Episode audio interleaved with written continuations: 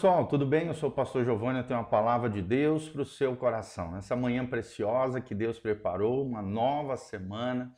Eis que Deus faz nova todas as coisas sobre a tua vida. Deus é um Deus de renovo, Deus é um Deus tremendo e poderoso para fazer infinitamente mais do que aquilo que pedimos ou pensamos, segundo o seu poder que opera em nós. Ontem tivemos um culto abençoado, um culto falando sobre a Páscoa, a ressurreição os detalhes de Deus. E todos os nossos cultos, pela manhã também tivemos a escola bíblica dominical, uma palavra tremenda sobre resgatando o jardim do Éden nos nossos lares, nas nossas famílias.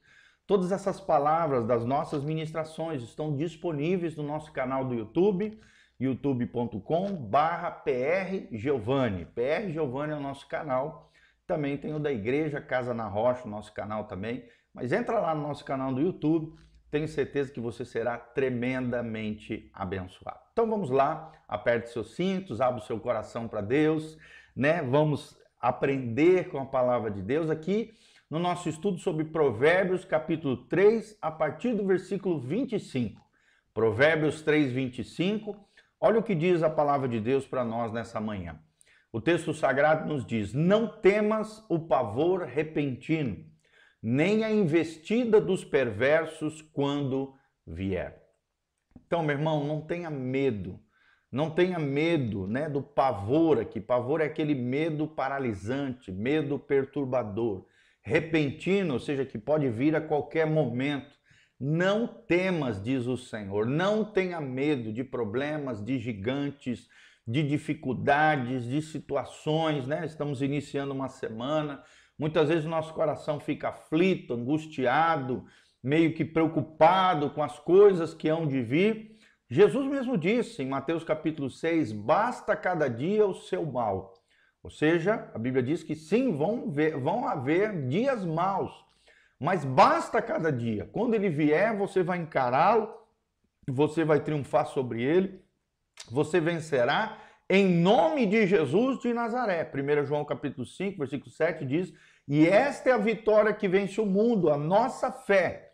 Jesus também diz: "No mundo tereis aflições, mas tende bom ânimo, eu venci o mundo". E assim como Jesus venceu, com Jesus você vencerá todo e qualquer dia mal, o que os antigos chamavam de a noite escura da alma, aquela aquele dia, né, perturbador, apavorante. Não temas, meu irmão. Não fique agoniado, angustiado, ansioso, temeroso. O Senhor Deus Todo-Poderoso, se você firmou uma aliança com Jesus de Nazaré, com Deus Pai, através de Jesus Cristo, entregou sua vida e seu coração para Jesus, não temas o pavor repentino, o problema que se levantar contra você, o gigante que tentar te destruir, te derrubar nem as investidas dos perversos quando ele vier. O homem mau, né? a pessoa má, a mulher má. Hoje, infelizmente, tem muita gente perversa, tem muita gente maldosa que promove ofensas, injustiças, maldades contra os eleitos do Senhor, mas eles não prevalecerão, como diz o salmista, contra a congregação dos justos. Como diz Romanos 8, se Deus é por nós, quem será contra nós? Quem poderá acusar contra os eleitos do Senhor se é Deus quem nos justifica, se é o próprio Cristo quem nos justifica e nos declara justos perante o Pai? Então não temas, não tenha medo, nem pavor. Em nome de Jesus, que todo espírito de medo, de terror, de pavor saia da sua vida em nome de Jesus, que apenas a paz de Cristo, que excede todo entendimento, reine no seu coração soberanamente. Versículo 26 diz: Porque o Senhor será a tua esperança. O Senhor será a tua esperança. Ele guardará os teus pés de serem capturados. O Senhor será a tua esperança. Deus guardará os teus pés de serem capturados. Se você tiver o Senhor como tua esperança, quem espera, confia, quem confia, entrega. Quem entrega, descansa. Tríade da fé: confiança, entrega e descanso. Isso é ter o Senhor como nossa esperança. Satanás sabe do poder da esperança, de esperarmos algo em alguém que tem credibilidade, que é íntegro, que é bondoso, que é benigno, como nosso Senhor, um Deus justo, um Deus perfeito, um Deus que não tem sombra de variação, que é imutável, que não muda quanto o seu caráter, quanto a sua essência. Um Deus maravilhoso é o Deus que nós servimos, por isso podemos ter Deus como a nossa segurança. Por isso não necessitamos temer o mal, porque ele guardará os nossos pés de sermos capturados, de sermos tomados pelo mal, de sermos tomados ou, ou afligidos pelos homens e mulheres do mal. Não temas, meu irmão. Deus é e deve ser a tua esperança. 27. Não deixes de fazer o bem a quem o merece. Seja uma pessoa benigna, ou seja, alguém que quer o bem e pratica o bem aos outros. Seja uma pessoa bondosa. Assim como Deus é benigno e Deus é bondoso, ou seja, a prática do bem vai fazer parte da sua vida. Olha o que diz o texto: não deixes de fazer o bem a quem o merece. Né? Honre aqueles que te honram. Respeite as pessoas ao seu redor. Faça o bem sempre, né?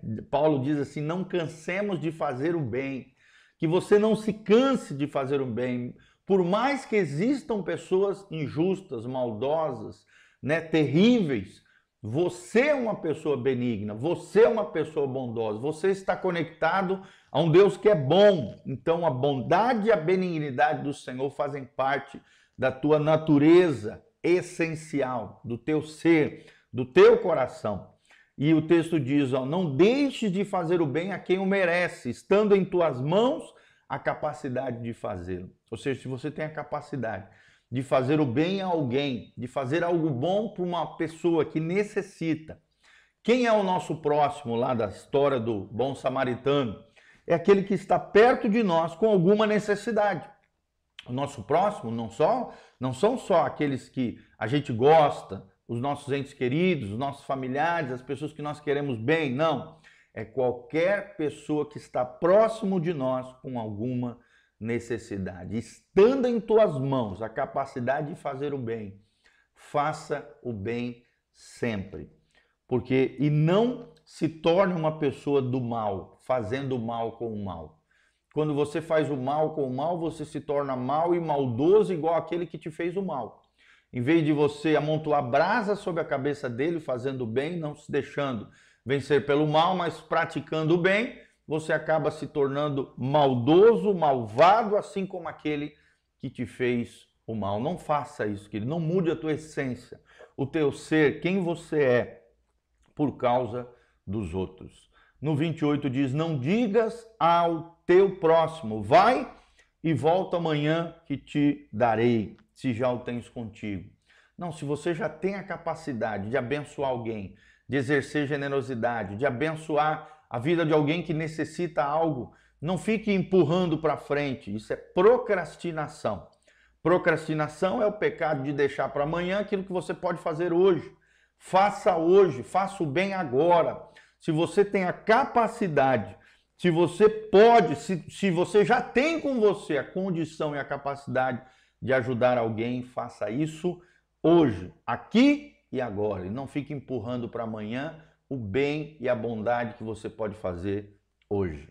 Versículo 29 diz: Não maquines o mal contra o teu próximo, pois que habita contigo confiadamente. Né? Tem muita gente que é assim, quando alguém se aproxima, quando está debaixo ali do seu das suas capacidades, pratica o mal, avacalha, né? traz para perto para puxar o tapete traz para perto para extorquir, para enganar, para lesar o outro. Isso é uma característica de uma pessoa que maquina o mal, uma pessoa maldosa, uma pessoa que só quer se dar bem às custas dos outros. Não maquines o mal contra o teu próximo, diz a palavra de Deus. Porque Deus, o justo juiz lá do céu, está vendo. Hebreus 4,13 diz: Todas as coisas estão patentes e visíveis aos olhos daquele de quem nós vamos ter que prestar conta. Então, toda maldade efetivada vai ser cobrada, vai, vai entrar em juízo diante de Deus. E o justo juiz, ele julga todas as coisas. Então, nunca fique do lado do mal, daquele que maquina o mal, daquele que faz uma trama maldosa, daquele que engana e lesa os outros, porque Deus irá contra você e será contra a tua vida e você se dará muito mal no final. Então, pelo contrário, quando você trouxer alguém para perto, Mostra o melhor que você tem. Mostra a verdadeira essência benigna e bondosa do seu coração. É o que nós vemos aqui no texto da palavra de Deus, tá bom? E, e é isso aí. Hoje nós vamos parar por aqui e, e amanhã vamos continuar esse lindo estudo do livro de Provérbios. Você foi abençoado através desses três versículos aqui? Três não. Cinco versículos nós vemos hoje: o 25, 26, 27, o 28 e o 29. Cinco versículos bem práticos para a gente colocar em prática no nosso dia para abençoar a nossa vida e o nosso coração. Querido, que você tenha um dia abençoado na presença do Senhor. Que você revele para os outros o melhor do seu ser, o melhor do seu coração. Lembre-se, o tempo todo, através de pensamentos, atitudes e palavras, Deus está provando o nosso coração. E o nosso coração é provado por aquilo que fazemos em relação aos outros, em relação a Deus no nosso dia a dia. Que você prove que você tem um coração conectado com Deus, bondoso, justo, maravilhoso, que é o nosso Deus. Amém? Você tem um dia abençoado na presença do Senhor, dá um joinha, compartilhe esse vídeo através das suas redes sociais e aqui debaixo tem todas as informações na nossa, no link de descrição também, todas as informações para que você esteja conectado conosco e ao mesmo tempo seja uma bênção, exerça a sua generosidade com esse ministério, Louvado seja o nome do Senhor. Que Deus te abençoe, que você tenha uma semana abençoada. Lança a tua semente para que você seja abençoado diante do Senhor. E graças a Deus por isso, louvamos a Deus pela sua vida, sua casa, sua família. Que Deus te abençoe em nome de Jesus. Amém e amém.